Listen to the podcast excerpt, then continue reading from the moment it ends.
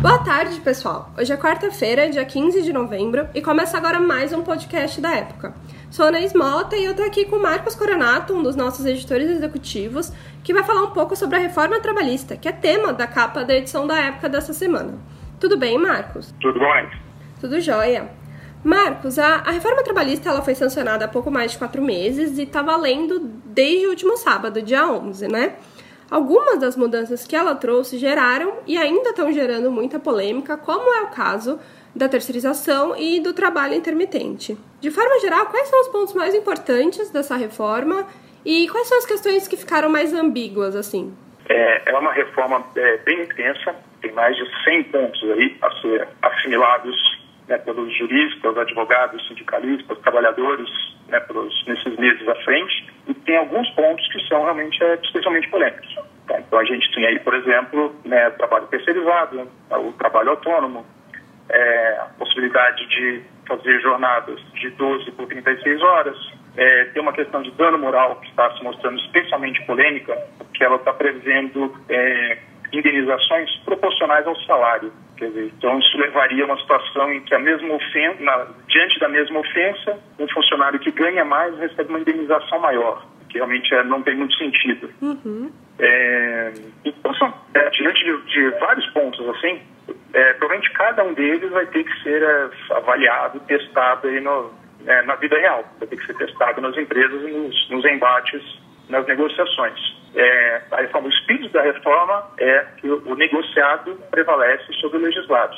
Então, muita gente receia que isso acabe levando a perda de direitos. Vai ter que ser, vai ter que ser uma, uma reforma muito testada mesmo para a gente ver que tipo de impacto ela vai ter sobre o ambiente de trabalho, sobre o mercado de trabalho no Brasil. Agora falando um pouco sobre os empregadores, Marcos, no levantamento feito pela época, né, na edição dessa semana, 26 das maiores empresas do país, que juntas empregam mais de um milhão de pessoas aí, classificaram a reforma como boa. Mas além disso, o que, que essas organizações pensam sobre a reforma trabalhista? As novidades que essa nova lei está trazendo vão ser implementadas em breve ou não? A gente pode perceber que as empresas ainda estão muito receosas, muito hesitantes né, em usar essas possibilidades que a reforma trabalhista cria. O, o esforço de reportagem, na verdade, foi a, a 54, as, as 54 maiores empregadoras do Brasil, são um universo de quase aí, 2 milhões de funcionários, é, muitas delas não quiseram participar, e aí as que responderam né, são esse universo aí que corresponde a mais ou menos né, um milhão e pouquinho de, de funcionários. E nessas que quiseram responder, a gente vê ainda que é isso, elas gostam da reforma, gostam das possibilidades que a reforma abre, mas ainda estão avaliando o terreno.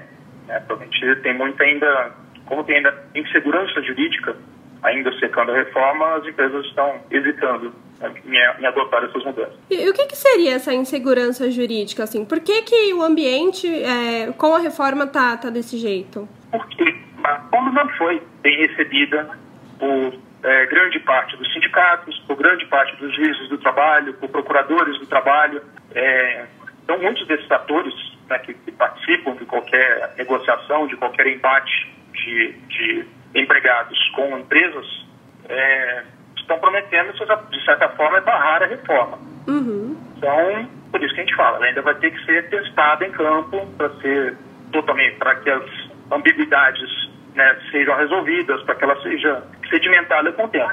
É, parece que a gente vai ter um tempinho aí de batalhas jurídicas pela frente, até que se criem alguns consensos, alguns entendimentos a respeito dela. Uhum. E da parte dos trabalhadores, Marcos, a gente viu que alguns sindicatos já estão se movimentando para barrar as medidas da reforma trabalhista. No Rio de Janeiro, por exemplo, os metalúrgicos já formalizaram uma cláusula que impede a aceitação das mudanças até o ano que vem. E também tem a Justiça do Trabalho, né, que já vem falando que não concorda com algumas das, das mudanças implementadas pela lei e tudo mais. Qual que é a maior preocupação dessas entidades que representam os trabalhadores agora? De que forma essa, essa a justiça, de que forma os sindicatos enxergam a reforma trabalhista?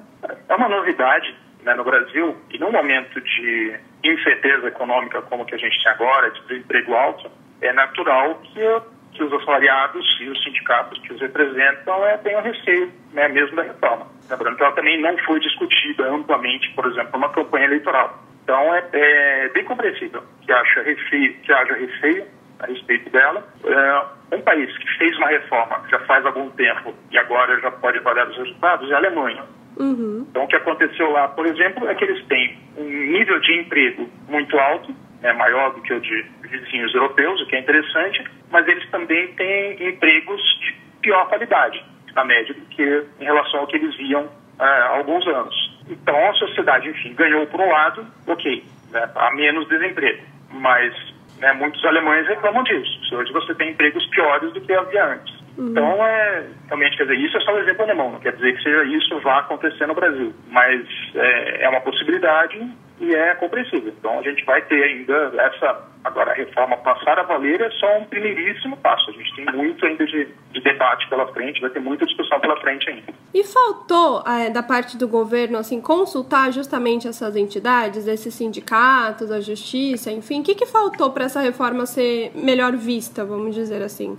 Eu não sei se é, adiantaria, nesse, né, no meio desse governo, é um governo já muito impopular, né, muito frágil, né, com né, um presidente que não né, foi eleito, enfim, é, né, fazia parte de uma chapa, mas ele não, não é a figura em quem os, os eleitores votaram para estar lá. Uhum. É, então, eu não sei se nesse momento, sinceramente, se adiantaria de ter mais prazo de discussão, se isso levaria a uma, a uma reforma é, mais bem acabada.